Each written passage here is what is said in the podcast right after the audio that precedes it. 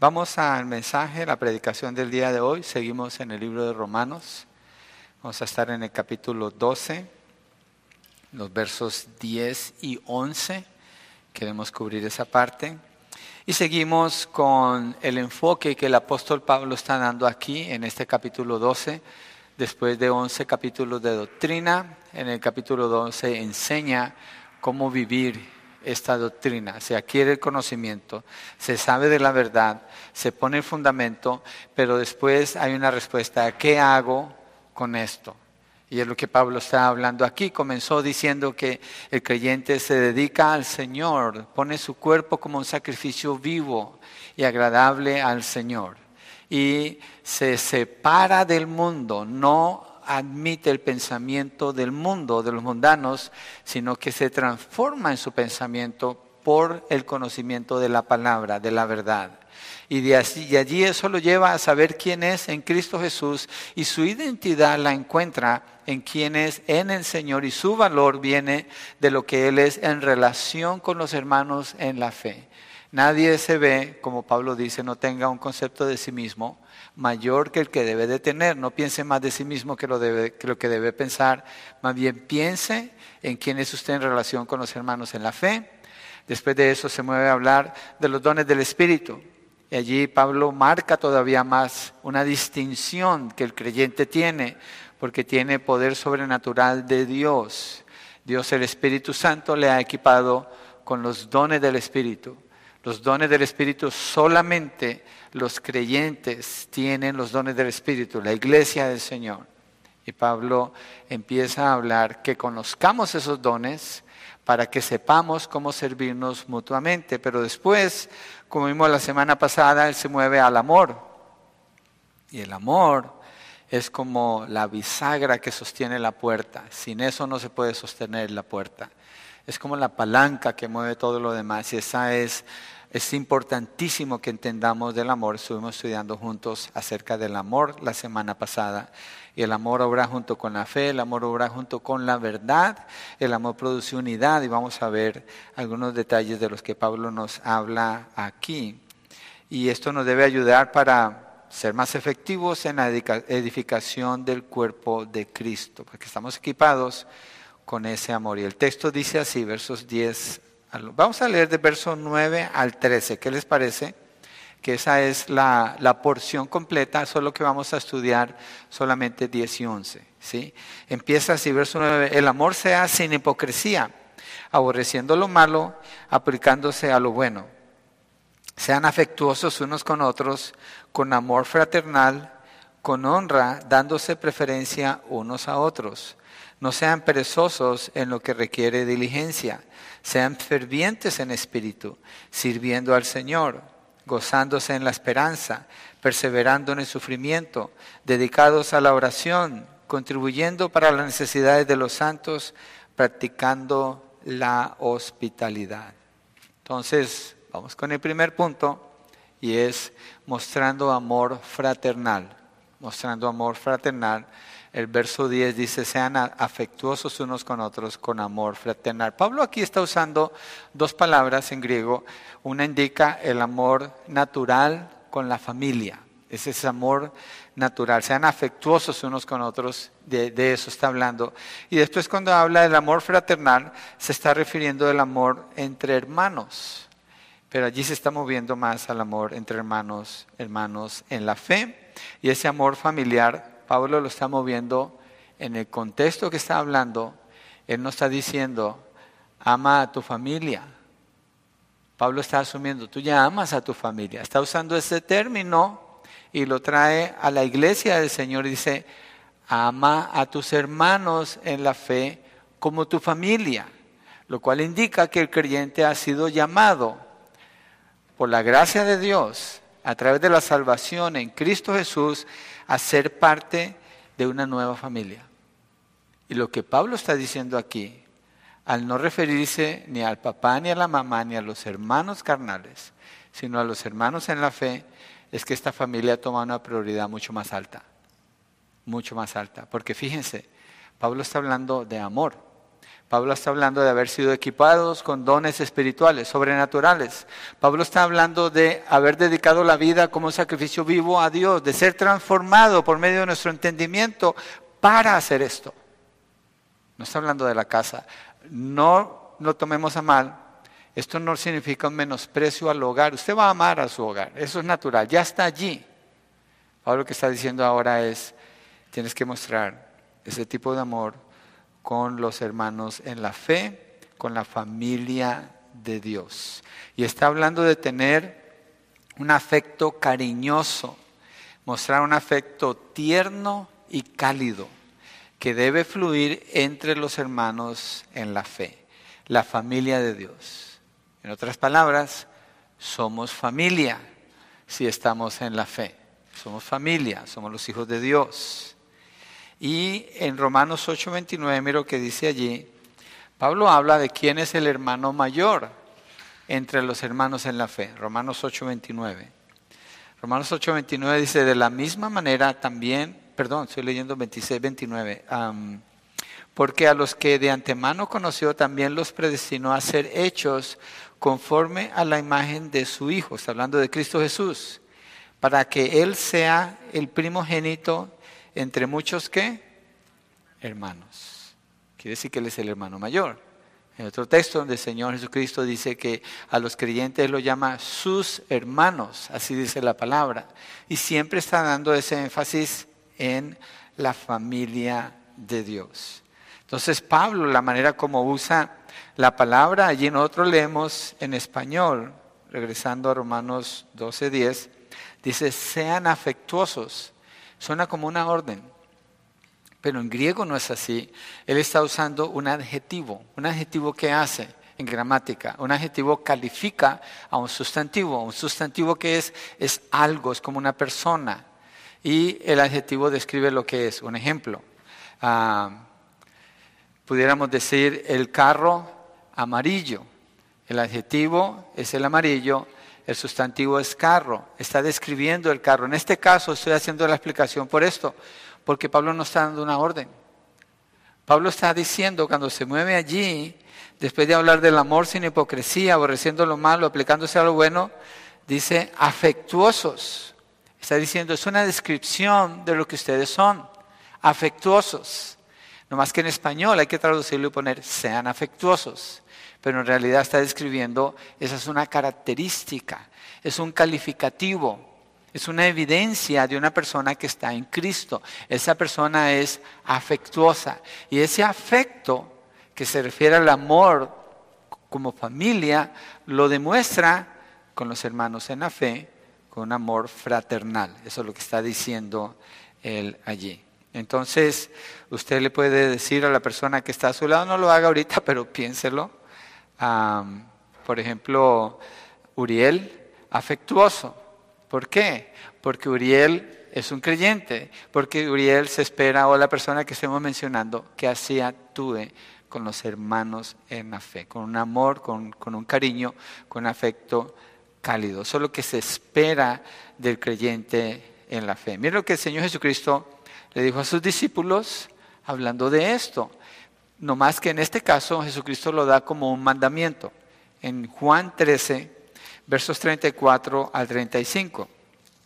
Obviamente si es un mandamiento, es algo que demanda que lo memoricemos, que lo conozcamos de cerca y lo, van a reconocer ahorita que lo, que lo leamos. Juan 13, versos 34 y 35 dice, un mandamiento nuevo les doy que se amen los unos a los otros.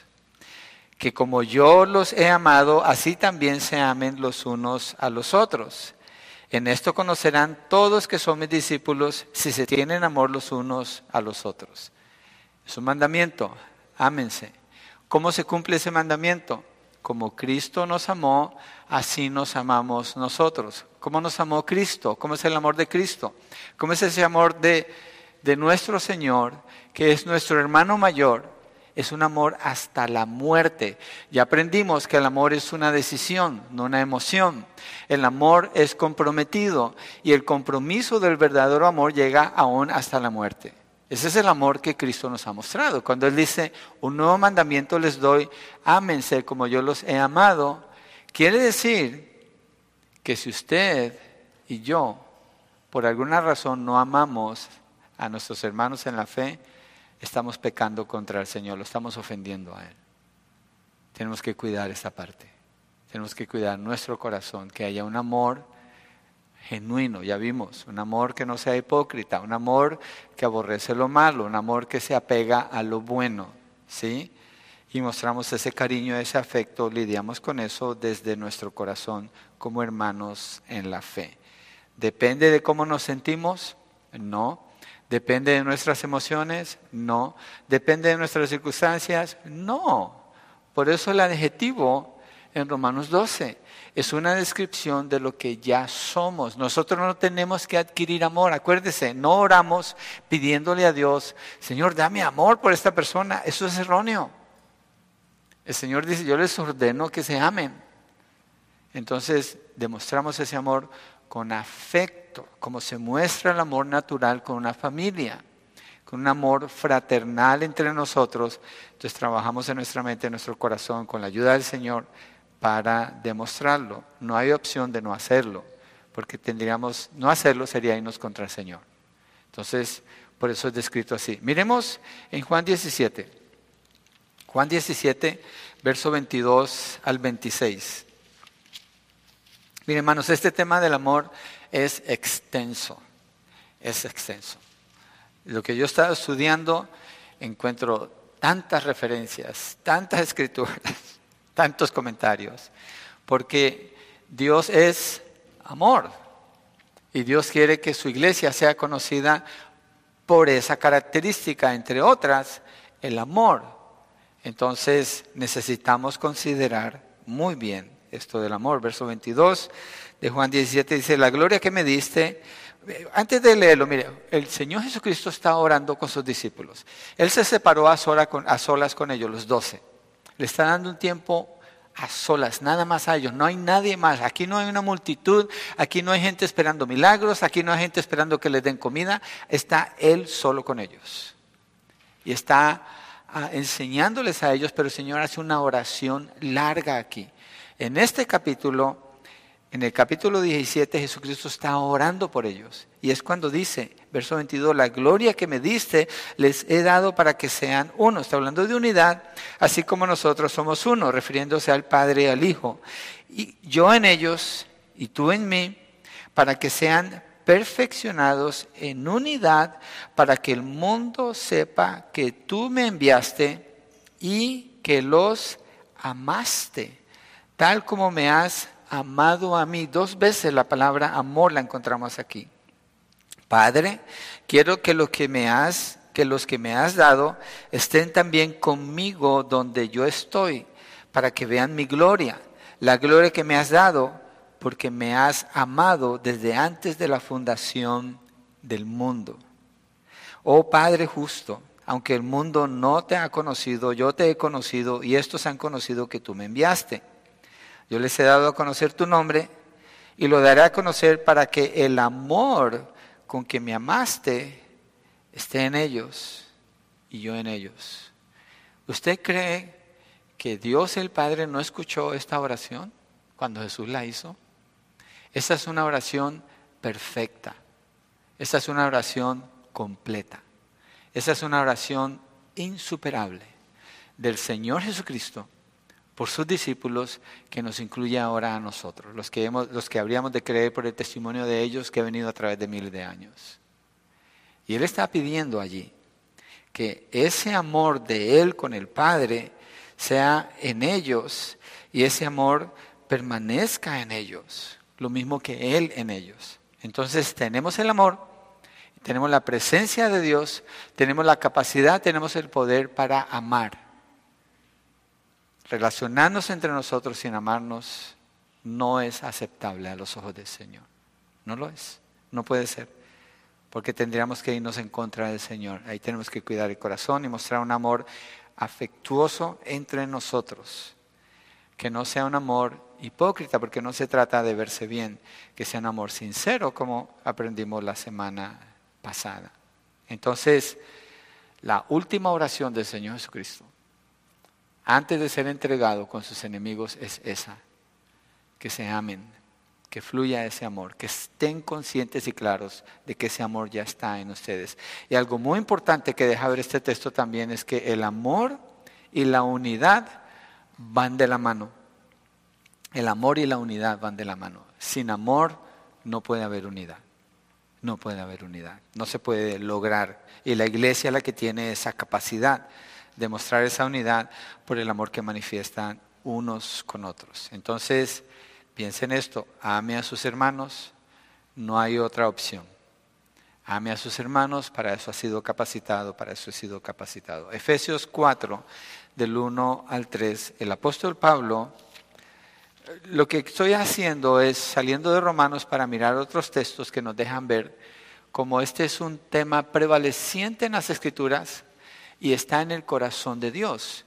Ahora mire lo que Pablo pide en Efesios 4, versos 1 al 3, una sección donde está hablando de la unidad precisamente, pero aquí está cómo vivir en esa unidad. Dice, yo pues, prisionero del Señor, les ruego que ustedes vivan de una manera digna de la vocación con que han sido llamados. Que vivan con toda humildad y mansedumbre, con paciencia, con paciencia, soportándose unos a otros en amor. Interesante, porque Pablo en Romanos 12 dice que mostremos ese amor fraternal, que, que mostremos ese amor de familia. Pero aquí cuando nos extendemos, un poquito más nos damos cuenta que ese amor está junto con soportarnos los unos a los otros. Muchas veces yo no lo voy a caer bien a usted. Y a veces yo digo, hoy no voy a ser popular con lo que voy a decir aquí. Y puede que viceversa, pero eso no es excusa para no amarnos. Pablo dice que tenemos que soportarnos en amor. Tenemos que prevalecer en amor. Lo que nos va a llevar adelante siempre tiene que ver es con el amor. Entonces tenemos que entender esto y tenemos que vivir esto porque el Señor nos ha dado el poder para vivir así. Pablo no les suplicaría a ellos, no les rogaría a la iglesia de Éfeso esto si ellos no pudieran hacerlo.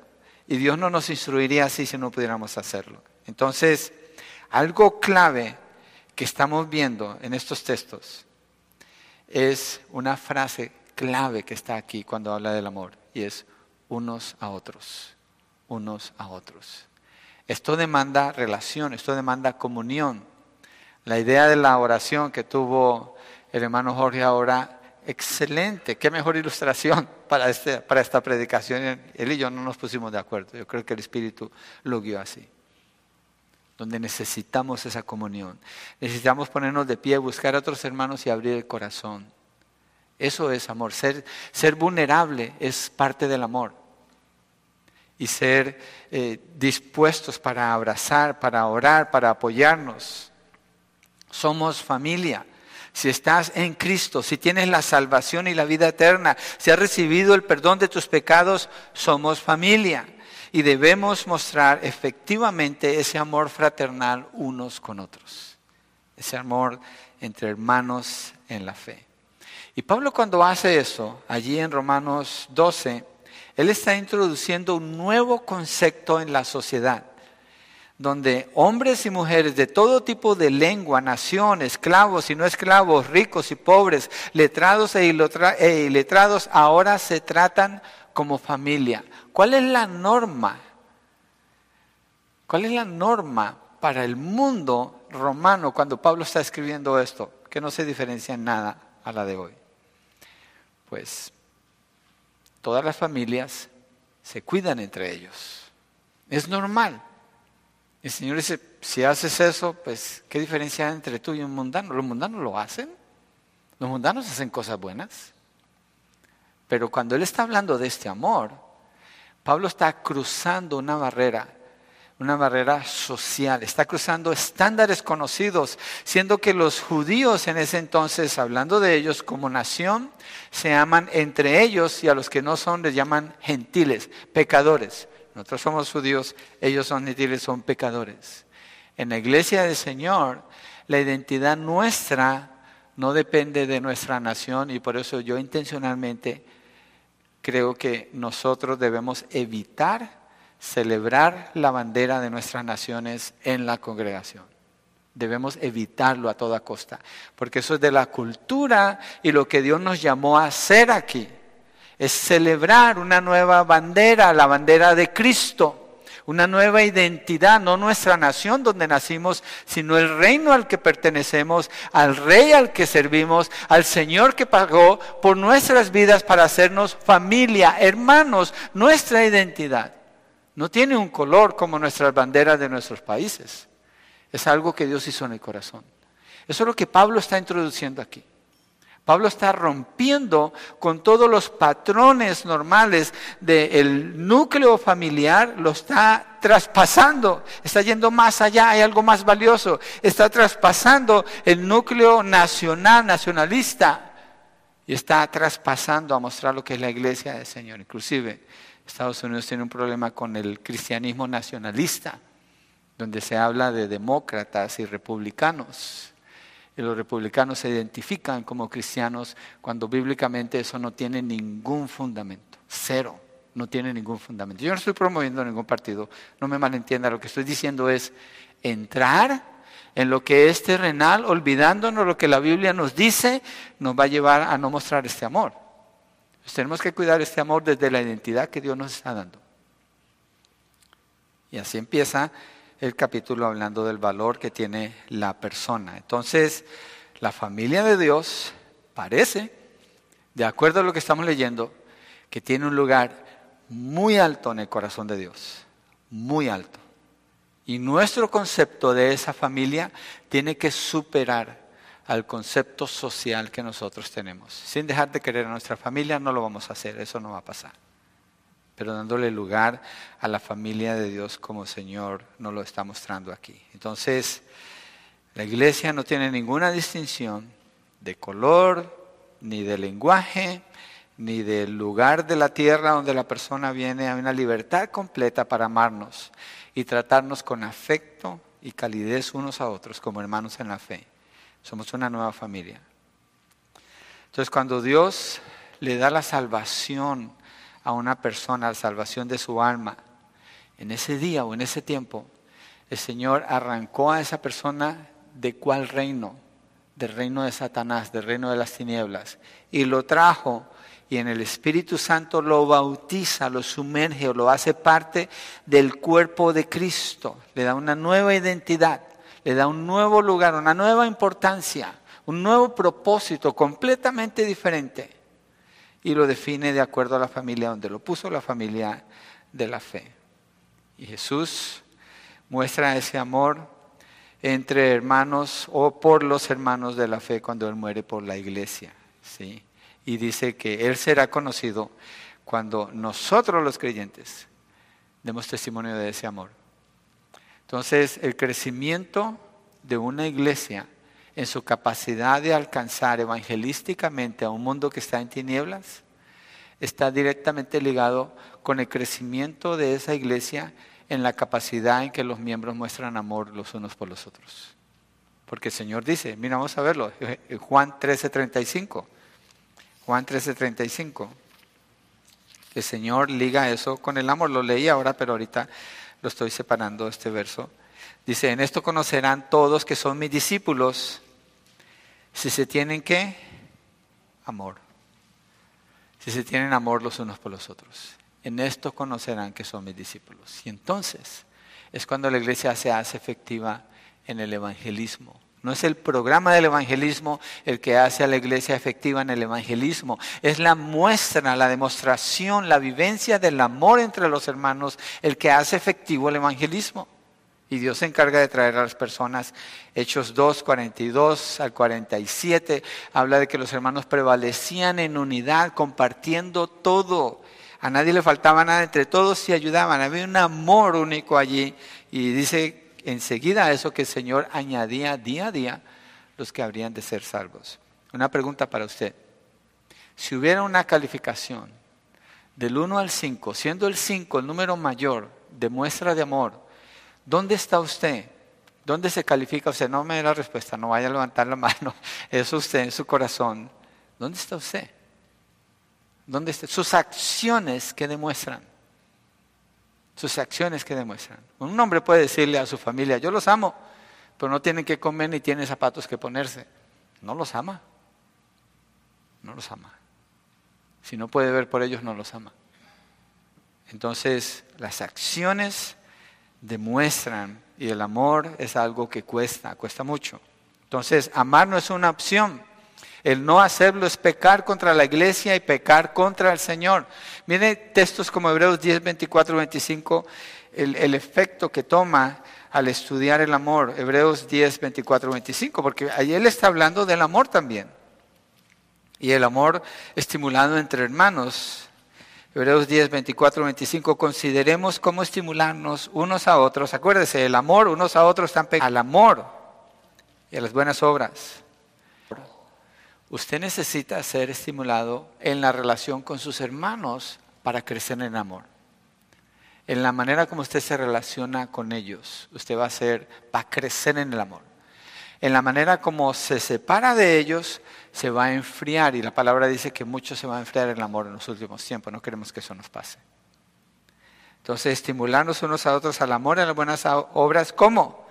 No dejando de congregarnos, como algunos tienen por costumbre, sino exhortándonos unos a otros y mucho más al ver que el día se acerca.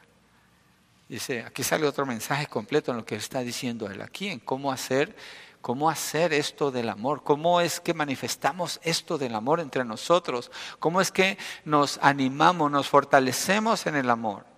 Y un elemento principal tiene que ver con no dejar de congregarse. Y ya hemos hablado, congregarse es el domingo, muy importante, pero no es el domingo solamente, hay grupos de hogar, hay reuniones de varones, hay reuniones de oración, hay otras reuniones donde la iglesia se congrega, la iglesia se congrega en esos grupos para estimularse al amor. ¿Saben qué estamos aprendiendo los varones ayer en la mañana, a las 7 de la mañana? Estamos aprendiendo acerca del primer amor. Los varones nos sentamos allí a hablar del amor. El otro día fuimos a desayunar al Denis. Y estábamos hablando cómo amar a nuestras esposas, cómo amar a nuestras familias, cómo amar a la iglesia. ¿Qué es esto del amor que Dios nos habla en su palabra? Llevamos varias semanas hablando de esto. Y estamos viendo el fruto en los que estamos participando allí cada semana. Cada semana. Ayer estaban todos ahí en mi oficina. Fue un tiempo precioso.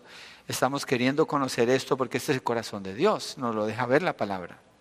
Entonces, Mire primera de Juan 2, 9 al 11, en relación con lo que acabo de leer de Hebreos 10, no dejarnos de congregarnos como algunos tienen por costumbre, cuando dice estimularnos, estimularnos mutuamente al amor, a las buenas obras, está hablando de una cercanía, está hablando de una unión, está hablando de una necesidad de mostrar amor, de mostrar amor unos por otros. Y el domingo es un buen tiempo para que usted mida el termómetro de su amor porque si usted entra aquí, se mueve con el mismo grupito que siempre salí, se va y no conoció a nadie más, no ministró a nadie, no dejó que los dones del Espíritu fluyeran a través de usted. Usted necesita crecer en el amor. Dese un uno por lo menos, no un cinco. Y crezca en el amor. Desafíese usted mismo. Califíquese usted mismo. Mírese usted mismo. Escúchese cuando usted habla. ¿De qué habla? ¿Qué es lo que usted habla? ¿Cómo son sus palabras? Hay exhortación, la exhortación no es un regaño, la exhortación ayuda a la persona a moverse en su voluntad más cerca al propósito de Dios. Aquí dice, estimulémonos los unos a los otros al amor, a las buenas obras, no dejando de congregarnos como algunos tienen por costumbre, y venir aquí, irse igual es tal vez casi como no congregarse. Tiene que haber una diferencia. Primera en Juan 2, de 9 al 11, este es en el lado negativo, pero creo que tengo que leerlo. Primera en Juan 2, del 9 al 11. Dice así, el que dice que está en la luz y aborrece a su hermano, lo contrario al amor, está aún en tinieblas. El que ama a su hermano permanece en la luz y no hay causa de tropiezo en él. Pero el que aborrece a su hermano está en tinieblas y anda en tinieblas y no sabe a dónde va, porque las tinieblas han cegado sus ojos. ¿Qué específico lo que está diciendo el apóstol Juan aquí y qué duro lo que dice y va en línea con lo que estamos leyendo en Romanos 12. Cristiano, amor. Cristiano, afecto. Cristiano, amor fraternal. Esos son lo que, los calificativos que describen al cristiano. El que no puede hacer eso, la luz no está en él, está en oscuridad. Entonces, si así es, usted clama por su salvación. Cuando el Señor Jesús regrese, pensemos en esto. Porque cuando Pablo habla del amor, dice unos a los otros, cuando el Señor Jesús regrese, tenga presente esto. Dios no va a ir a su casa por su familia. Forget it, eso no va a pasar. Si esa es su única inversión aquí en la tierra, le tengo muy malas noticias. Dios no va a regresar por su familia. Cristo no murió por su familia. Cristo murió por la iglesia. Cristo murió por la iglesia. Efesios capítulo 5, cuando le habla a los esposos cómo amar a las esposas, dice, como Cristo amó a su iglesia y se entregó a sí mismo por ella. Cristo no se entregó por su familia. Yo sé que nuestra cultura y en todas las culturas debe ser importante la familia, pero no al punto de la idolatría, donde la iglesia del Señor ocupa un lugar relegado. Tenga mucho cuidado con eso. Para que entonces usted vea el fruto de poder ganar a sus familiares para Cristo. Vea el fruto de ganar a sus familiares para Cristo. Me encanta usar este ejemplo de hace muchos años, donde domingo cayó, la primera vez que me acuerdo siendo pastor, era domingo 24 de diciembre. Y la iglesia, estábamos empezando, muchos faltaron al servicio.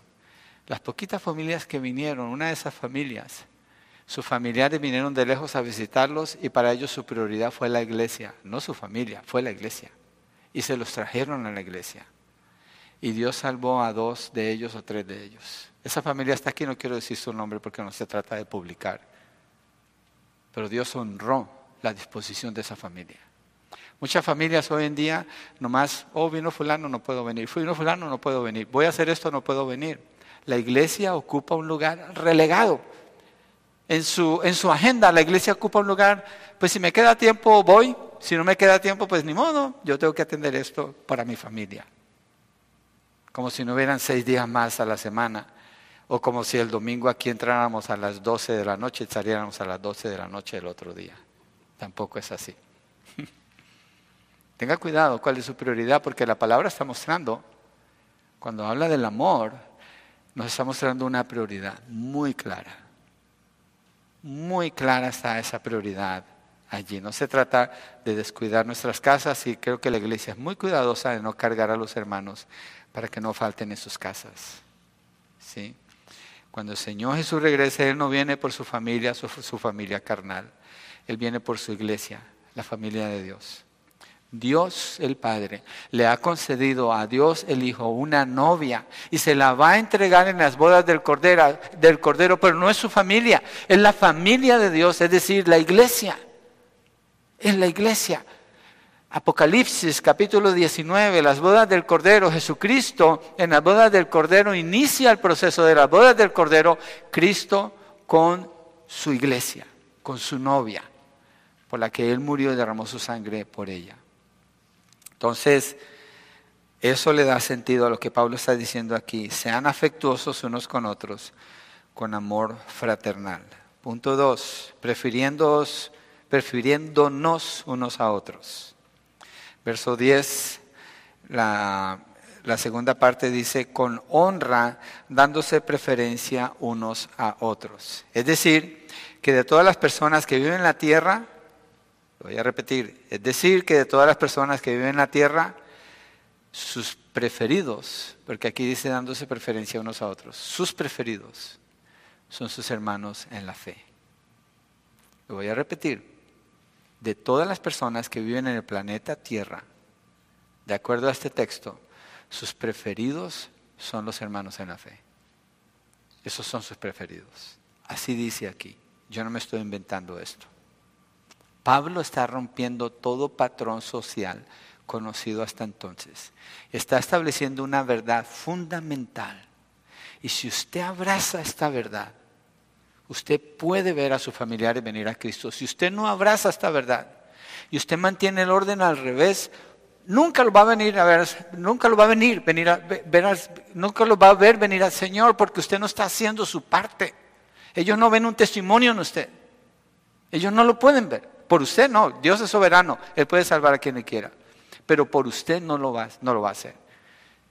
Ahora, si usted tiene el orden como Dios pone el orden y su prioridad está correcta en la familia de Dios sin abandonar a sus familiares porque no habla de eso, ellos van a ver que cuando ellos vengan a visitarle, por ejemplo, un domingo, usted les dice, ¿quieren venir conmigo? O si quieren, quédense en casa, mire, yo les dejo el agua, allá hay una limonada, allí hay unas galletas, nos vemos más tarde. Yo voy a adorar a Dios con mi familia de la fe. En la práctica donde se ve dónde está ese amor.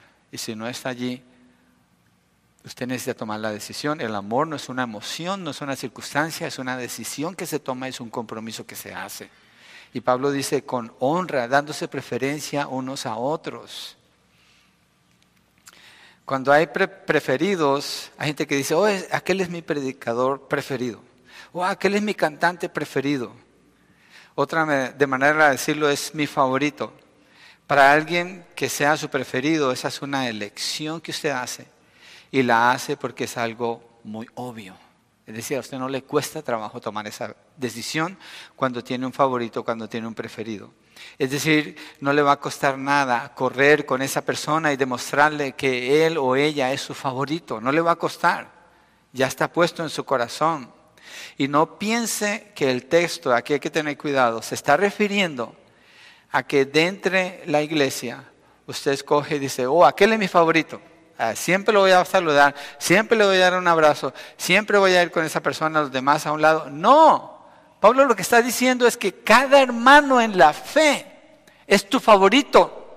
Cada hermana en la fe, ese es tu favorito. De entre todas las personas que viven en el planeta Tierra, ese es tu favorito y lo tratas con honor. Cada hermano en la fe, cada hijo, cada hija de Dios. Es su familia, es su hermano en la fe. Por eso esa persona o personas toman prioridad para usted, esa es su prioridad. Por tanto, yo me imagino que este amor se demuestra en la oración. Ustedes en su casa oran unos por otros. Es normal que la iglesia esté orando. Principalmente por quién? Por los hermanos en la fe. Por los hermanos en la fe. Principalmente por los hermanos en la fe.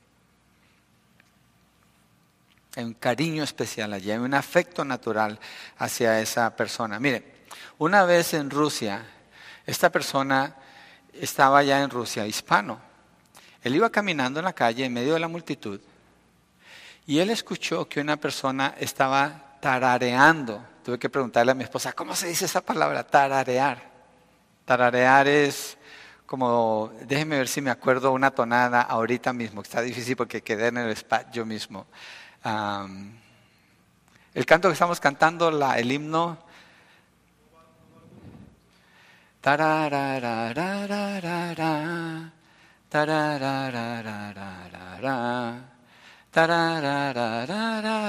él va caminando y escucha esa tonada. Alguien está tarareando ese himno y lo voltea a ver y le quiere hablar y él le quiere hablar y no se entienden. Entonces, este hispano no habla ruso, el ruso no habla español. Entonces el hispano empieza y el otro y apuntan al cielo. Se dieron preferencia de entre toda la multitud de personas allí en Rusia porque supieron que eran hermanos en la fe. Y el tono que estaban tarareando les mostró a quién pertenecían ellos. De inmediato ellos supieron la unidad inquebrantable que había en sus corazones, aunque no se podían comunicar, los dos estaban adorando al mismo Dios, eran hermanos. Yo no puedo orar con una persona que no es un cristiano, jamás, ni lo quiero hacer. Pero sí puedo orar por ellos, pero no con ellos, porque no son mis hermanos. Pero cuando estoy con un hermano, le digo, oremos. Cuando estoy con un inconverso le digo, oro por ti. Es un honor poder orar por ti, pero no puedo orar contigo. Hay personas que, personas queridas, familiares, que dicen, vamos a orar porque está pasando esto. ¿Para qué quieres orar? Dios no te escucha. Tú no eres un hermano en la fe, tú no eres un hijo de Dios. Dios no escucha la oración de un impío, es una abominación para él. Que un impío quiera orar a Dios es una abominación. Dios no lo escucha. Porque está negando el sacrificio de Cristo. Está queriéndose saltar a Cristo y decir que puede llegar a Dios cuando no puede. Entonces, le digo, lee la palabra. Vea las escrituras. Deja que Dios hable a tu corazón. Refúgiate en lo que tú puedes ver. Tu oración no vale nada. Y yo no voy a orar contigo. Puedo orar por ti si quieres. Pero si es un hermano, vamos a orar. A veces platicamos y me cuenta un hermano algo. Vamos a orar, oremos juntos de una vez. Vamos con el Señor. Hay una preferencia y hay un honor. Pablo dice, Pablo es lo que está diciendo aquí. Eh, en el verso 10, sean afectuosos unos con otros, con amor fraternal, con honra, dándose preferencia unos a otros. Salmo 15, cuando habla del ciudadano de Sión, dice que en su corazón el impío es menospreciado. No está diciendo que se cree más que él. Lo que está diciendo es no puede tener comunión con él y sabe la distinción. La sabe y la vive. Eso no quiere decir andar humillando a las personas, haciéndolas sentir mal pero decirles la verdad, si hay que decir la verdad y pensar que necesitan la salvación, pero si es un hermano, usted puede hacer esto.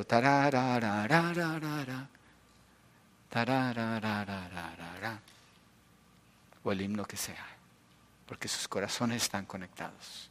Cuando usted viaja a otros lugares, a otros países, es un deleite es un deleite cuando usted no conoce a nadie y usted se da cuenta, esa persona es un creyente, mira cómo está hablando.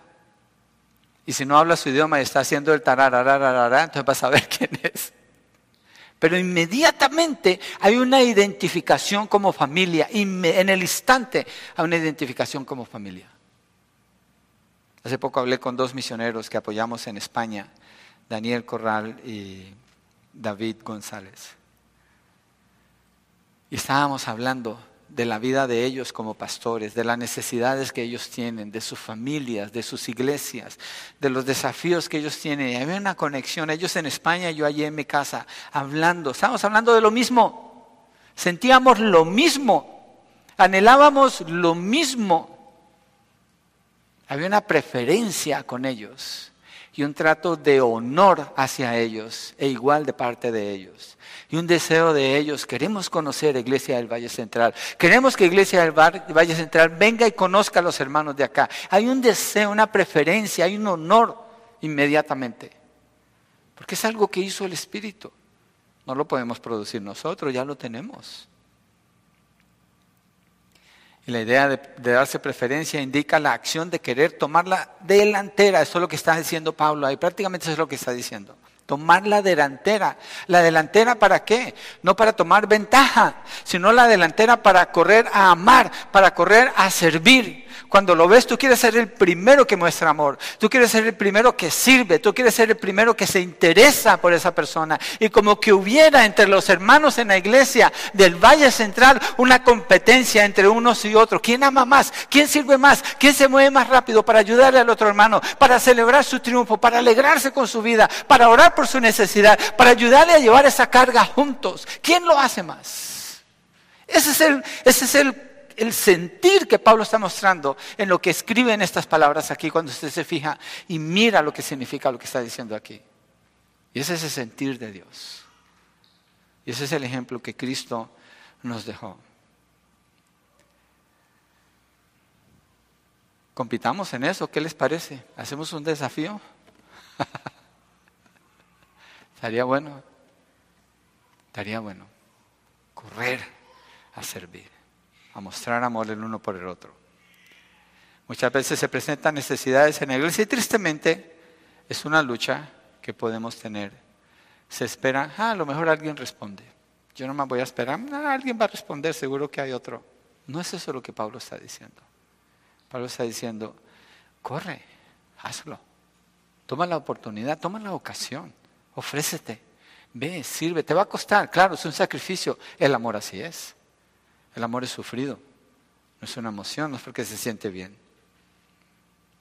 Es como competir, a ver quién ama más al otro. Así debe ser el trato mutuo entre hermanos. Es más, y mire, usémoslo en la familia, porque dirán, pues dejamos a la familia por allá tirada. Usémoslo en la familia. Si usted practica esto en su casa, ¿qué va a pasar? Usted es el esposo, ahí está su esposa. Ella va a fallar, Ella va a pasar cosas por alto, usted también, obviamente usted no va a ver sus errores, va a ver los de ella. Entonces, ¿qué hace? Sírvale, cúbrala, corra en cada oportunidad que tiene. Cuando van a algún lado, usted se baja rápido de su carro, le abre la puerta a ella, le muestra cariño, le muestra honor. Cuando se sientan a la mesa, usted mira en qué te ayudo, qué puedo poner aquí. Gracias por lo que cocinaste si usted no cocina, si es como yo. Yo cocino agua y se me quema. Entonces, muestra ese cariño. Es un, es un impulso que mueve al creyente para manifestar ese amor y esa gracia. Y Pablo lo lleva a la iglesia. Tratarse con honor y darse preferencia. Tratarse con honor y darse preferencia. Miren, hermanos, esto es súper importante. No se le vaya a olvidar. Porque cuando entremos al capítulo 14, usted se va a ver va a ver lo importante que es este fundamento para que entendamos ese capítulo 14, cuando se trata de dar prioridad. Entonces es un trato con honra, un trato respetuoso, de alto aprecio. Yo cuando aprendí, por ejemplo, lo que es el honor a las personas mayores, leyendo en el libro de Levítico, no recuerdo el capítulo ahora, pero dice, cuando las canas entran, los jóvenes se levantan. Cuando José Luis entra, yo siempre me levanto rápido, le doy un abrazo. No porque tiene canas, pero porque él es mayor que yo. Y si yo distingo que una persona es mayor que yo, yo no me quedo sentado como, hey, no.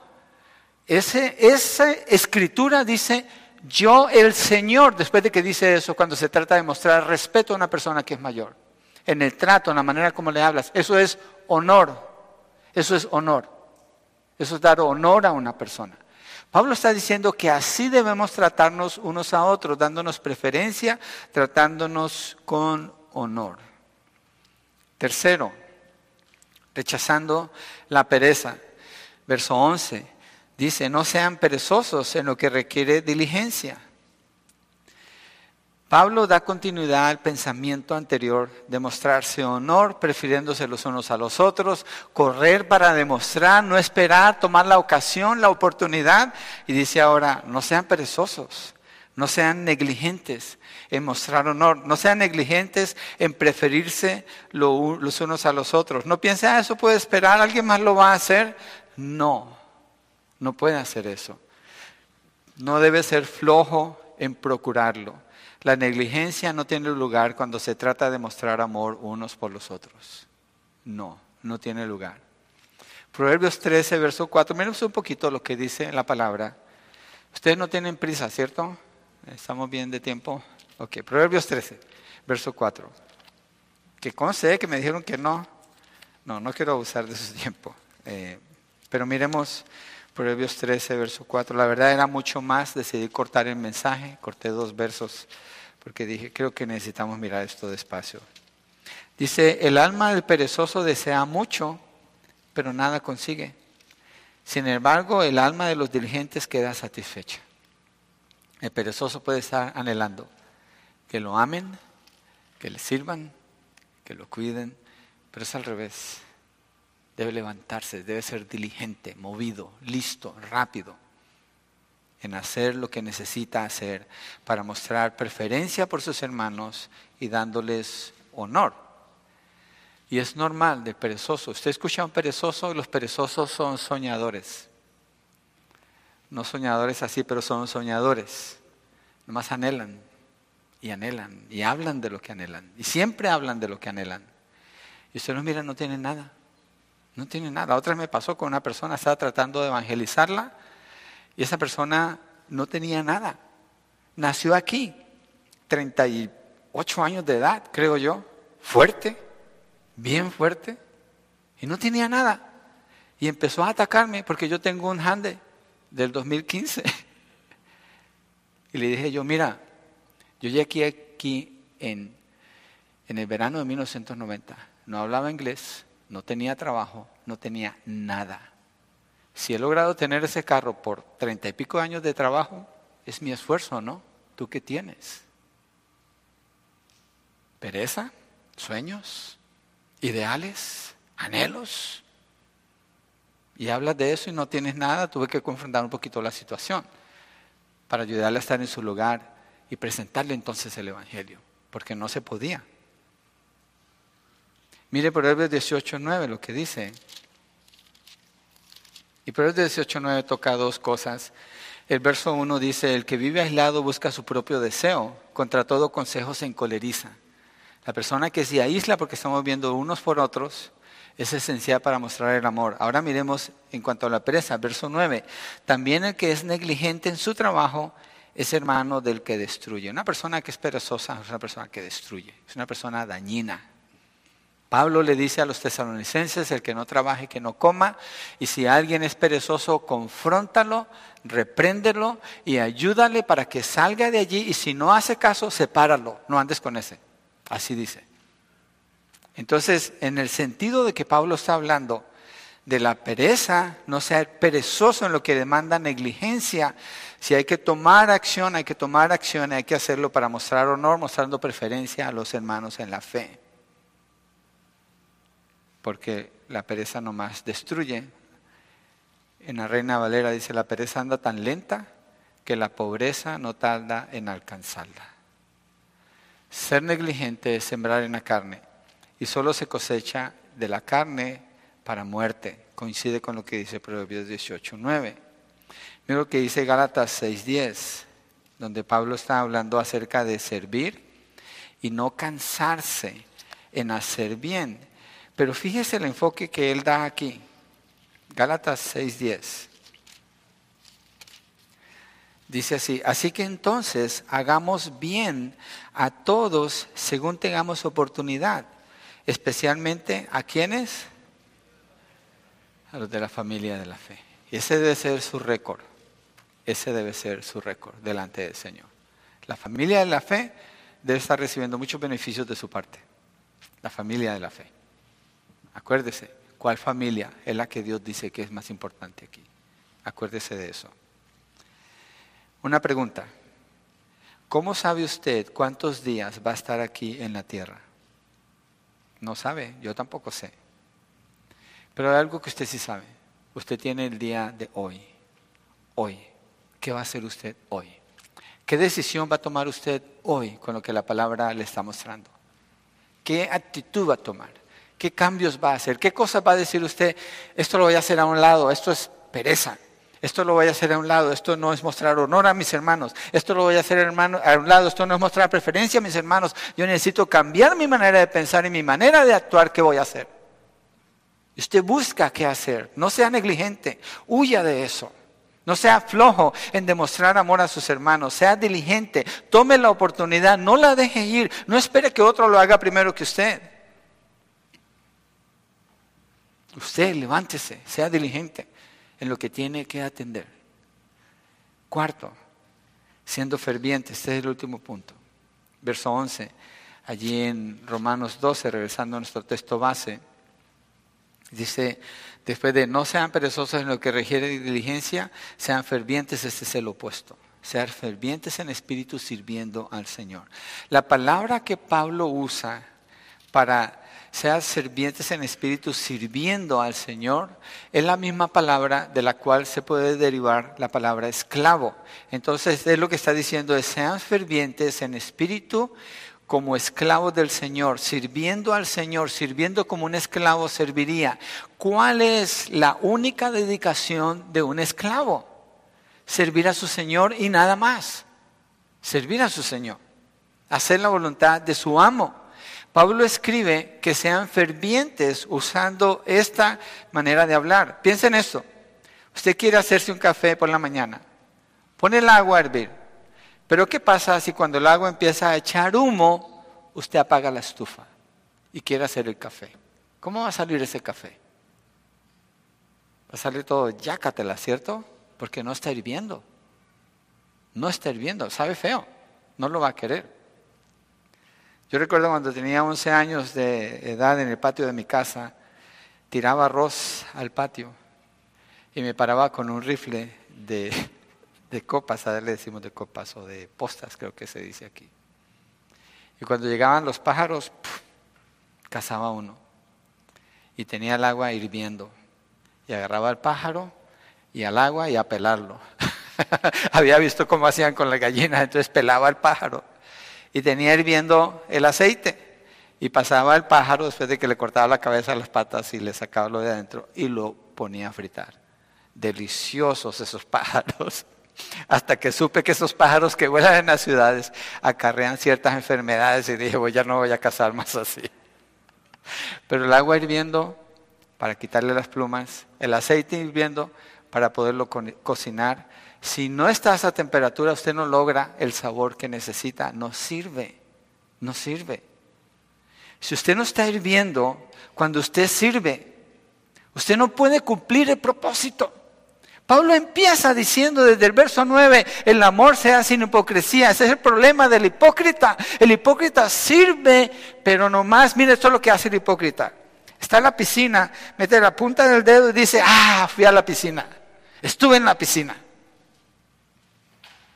Pero que Pablo está diciendo, no, métete todo que estés hirviendo con una disposición intensa de servir al Señor y no puede ser algo tibio. Mira lo que dice Apocalipsis 3, 14 al 16. Vamos allí rápidamente. Aquí Juan tiene una visión del Señor Jesucristo. El Señor Jesucristo le habla a él y el Señor le da un mensaje para siete iglesias. Y esta iglesia en particular es una iglesia que no está hirviendo. Mira lo que Dios dice del que no está hirviendo. 3, 14 al 16 de Apocalipsis. Escribe al ángel de la iglesia en la Odisea, el amén, el testigo fiel y verdadero, el principio de la creación de Dios dice esto, yo conozco tus obras, que ni eres frío ni caliente, ojalá fueras frío o caliente. Así, puesto que eres tibio y no frío ni caliente, te vomitaré de mi boca.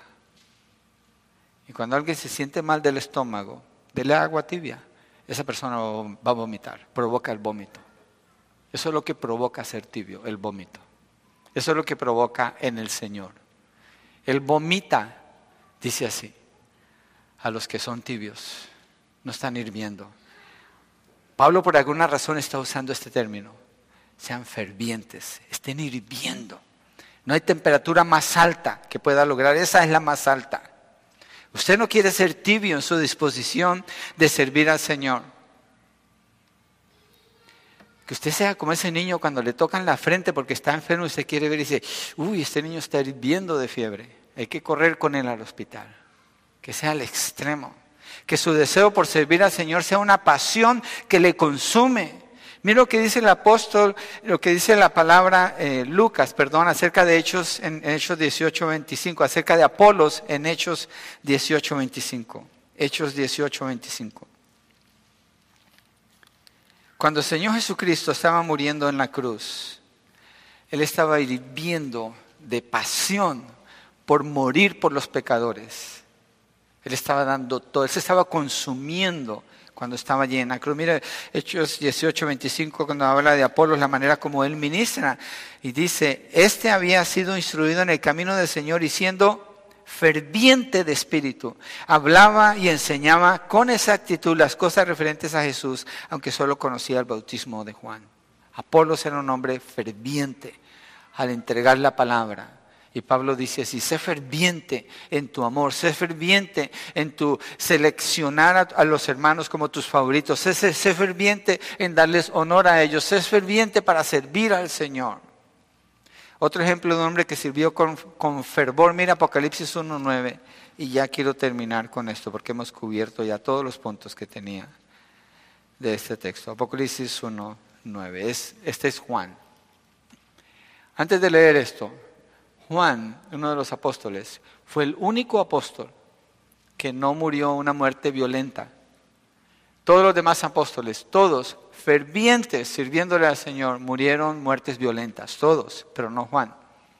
Juan dice la historia que quienes lo perseguían a él lo metieron en aceite hirviendo y lo quemaron, pero él sobrevivió.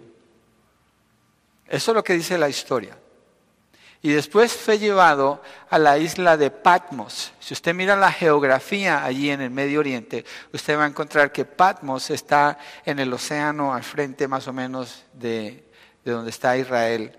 Es una isla que está allá. Esa isla es una isla rocosa. Y los que iban allí los llevaban para hacer trabajos forzosos. Pablo era un anciano de más de 80 años, sirviendo allí en esa roca, exiliado. Eh, Juan, perdón, él tuvo que ver con las iglesias de Asia Menor y está separado de sus hermanos, separado de la gente que lo ama, separado del servicio, pero de acuerdo a lo que nosotros vemos en el libro de Apocalipsis, Juan era un hombre ferviente por el Señor, aunque no tenía la oportunidad de estar directamente con los hermanos. Y Dios le da a este hombre la revelación más grande que una persona jamás haya recibido en toda la historia de la humanidad. Y la revelación del Señor Jesucristo. Y lo que él dice en el verso 9. Yo, Juan, hermano de ustedes y compañero en la tribulación, este hombre es ferviente en el reino y en la perseverancia. Este hombre es ferviente en Jesús. Me encontraba en la isla llamada Patmos por causa de la palabra de Dios y del testimonio de Jesús. Él no se fue de vacaciones a Patmos. Él no estaba disfrutando su retiro en Patmos. Él estaba sufriendo allí porque fervientemente Juan estaba predicando la palabra del Señor. Y le había costado su libertad y casi le había costado su vida. Pablo dice, sé ferviente, no seas perezoso, sé ferviente. Hoy demuestra tu, que estás hirviendo en tu espíritu para servirle al Señor. Que hablar de la palabra del Señor es algo que te consume, como dice Jeremías, tu palabra me consume, indicando que Él no puede contenerla, tiene que hablar, tiene que darla y le cuesta que lo quieran matar, le cuesta que lo traten con, como ignorándolo, le cuesta mucho a Jeremías. Cuando uno lee el libro de lamentaciones, a, a, Jeremías se le llama el profeta llorón y muchos en su ignorancia se ríen de eso. Está hablando de un profeta que lloraba por ver la condición del pueblo de Israel cuando Él con la pasión y el hervor del Señor les dijo, no hagan eso, obedezcan al Señor, váyanse para allá. Y ellos decían, sí vamos a obedecer y se iban para allá. Y Él llora y lamenta y escribe el libro de lamentaciones, lamentando la condición de ellos. Que usted como creyente en el Señor, su amor sea un amor ferviente, no sea negligente dándole preferencia a los otros, es decir, a sus hermanos en la fe, con honra, mostrando afecto, un amor cariñoso, cálido, unos con otros, un amor fraternal con la familia de la fe, la familia por la cual el Señor Jesucristo va a venir. Un día de estos, puede ser hoy, puede ser mañana. Este es el texto que queríamos mirar el día de hoy en relación con el amor. Que el Señor nos ayude a verdaderamente mostrar amor y a no estar nomás pasando por esta vida, pero dejando una marca, una huella aquí. Vamos ahora, ¿por qué no nos ponemos de pie? ¿Qué les parece?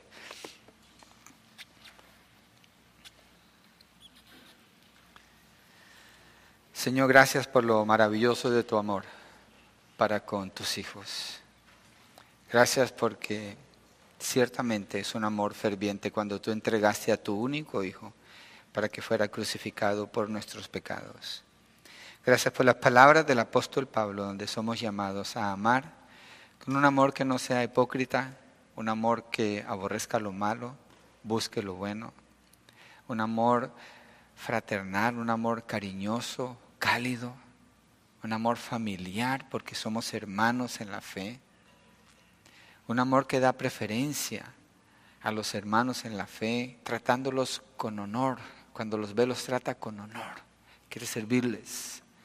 Un amor que nos lleva a evitar la pereza y a ser fervientes al punto de casi como que estamos corriendo uno al otro para ver cómo te sirvo, cómo te ayudo, qué hago por ti, cómo puedo orar por ti.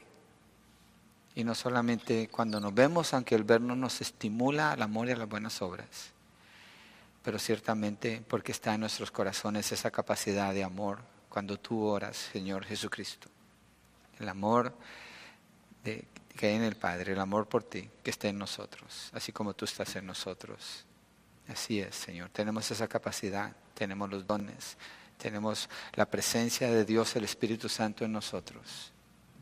Y somos descritos, como Pablo lo describe aquí, con un amor fraternal, es lo que somos.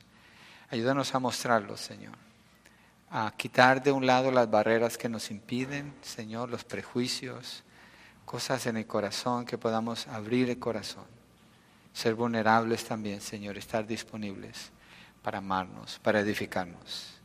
Y que así el mundo sepa que tú nos has enviado, que somos tus discípulos, Señor, al ver el amor que fluye entre nosotros, Padre, te lo pedimos. Oramos, Señor, por quienes tú quieres salvar el día de hoy, por quienes estás llamando. Escuche la voz de Dios. Si usted entiende lo que Dios le está diciendo, venga a Él, venga a sus pies. Clame a Cristo por la salvación de su alma. Esa oración sí la va a escuchar el Señor cuando es un clamor por su salvación. Dios está atento, Dios puede responder si Él le está llamando. Ponga su fe en Cristo Jesús, quien le amó hasta la muerte en la cruz. Confiese sus pecados y sepa que por la muerte de Cristo todo está pagado. No hay ninguna deuda si usted cree en Él. Y lo puede declarar como Señor y como Salvador en plena entrega, en plena confianza, porque Él es fiel. Señor, gracias. Oramos, Señor, que seamos conocidos, Iglesia del Valle Central, como una iglesia que fluye por el amor entre hermanos, Padre. En el nombre de Jesucristo. Amén.